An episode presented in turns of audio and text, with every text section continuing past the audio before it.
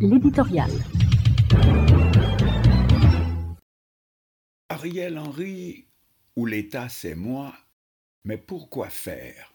Haïti se réveille, comme on a terminé l'année précédente, sans aucun espoir. Les gangs continuant de s'emparer de pans entiers de la capitale, chassant les résidents par milliers et vidant aussitôt leur résidence pour s'emparer de tout ce qui a un prix. C'est désormais non pas de simples citoyens, mais toute la capitale haïtienne qui est prise en otage. Mais de plus, et plus grave encore, pourquoi faire? À quelle fin? Pendant ce temps, un homme, un seul, a tous les pouvoirs, plus qu'aucun autre n'a jamais eu avant lui, excepté Papadoc. C'est le Premier ministre, docteur Ariel Henry. Comme dit le créole, c'est Dieu, ou plutôt la voix et la volonté de l'international, puisqu'il ne semble bénéficier d'aucun support dans le pays, mais tout de moucher blanc en un mot, Washington.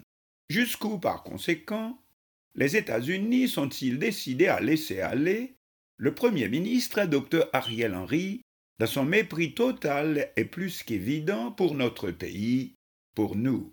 Rien ne semble pouvoir l'amener à revoir son approche. Comme quoi, c'est tout le pays, tout le peuple, qu'il abomine, qu'il méprise. Taisez-vous, l'État c'est moi. Et l'une des conséquences inattendues de cette absence planifiée au plus haut sommet, c'est d'ouvrir la voie non seulement à l'extension, comme on voit sans limite et de plus en plus ouverte des gangs, mais aussi et soudain à toutes sortes, disons, de Raspoutine qui se projettent en délivreurs du peuple et donc les seuls gagnants à ce jeu et poussant de plus en plus en dehors les citoyens crédibles. C'est l'enfer total, le no way out, sans issue. C'est donc ainsi que nous commençons la nouvelle année.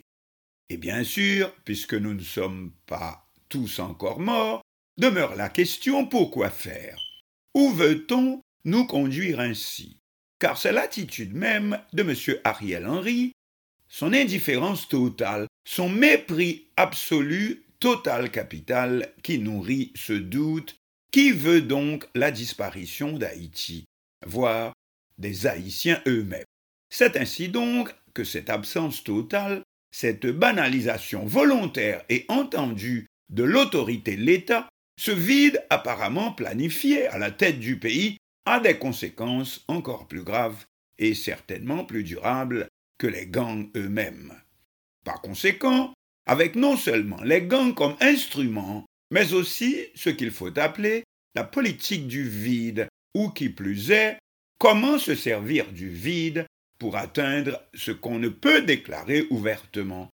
De fait, qu'a dit notre Premier ministre et seul responsable des vies et des biens ce 1er janvier 2024 en 220e de l'indépendance, donc une date symbolique, alors que tous retiennent la déclaration du chef du gouvernement canadien, Justin Trudeau.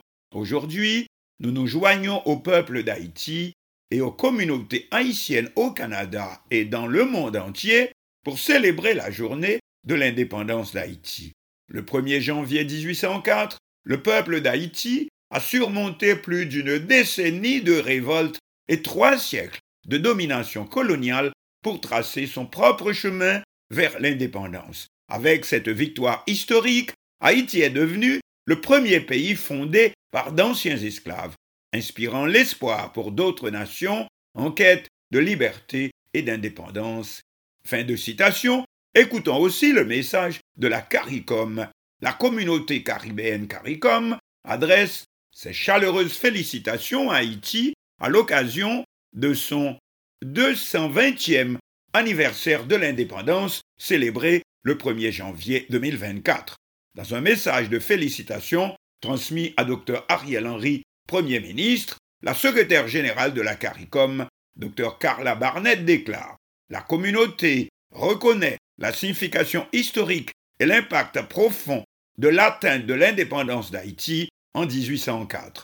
En tant que nation, forgée sur les idéaux de liberté, d'égalité et de fraternité, Haïti possède une longue histoire et fière de force inébranlable et de persévérance. En tant que communauté, nous célébrons notre identité commune et la riche culture et diversité d'Haïti captive l'esprit créatif, résilient et inébranlable de tous nos peuples. Fin de citation. Orcadie, de son côté, le seul responsable aujourd'hui des vies et des biens en Haïti, docteur Ariel Henry, dans les mêmes circonstances. C'est donc un vide planifié, ouvert.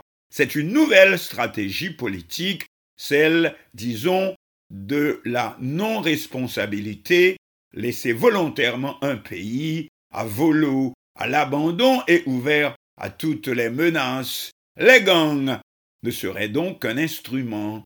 Mais aussi de notre côté, c'est un peu tard pour le réaliser. Et peut-être devrions-nous au contraire en remercier docteur Ariel Henry. En effet, il joue si parfaitement son rôle, comment dire, d'épouvantail, ou en créole, madigram papeo, qu'il finit par nous faire découvrir toute la vérité. Et par conséquent, what's next? Car pour paraphraser La Fontaine, ce n'est pas tout de le voir, il faut sortir d'ici.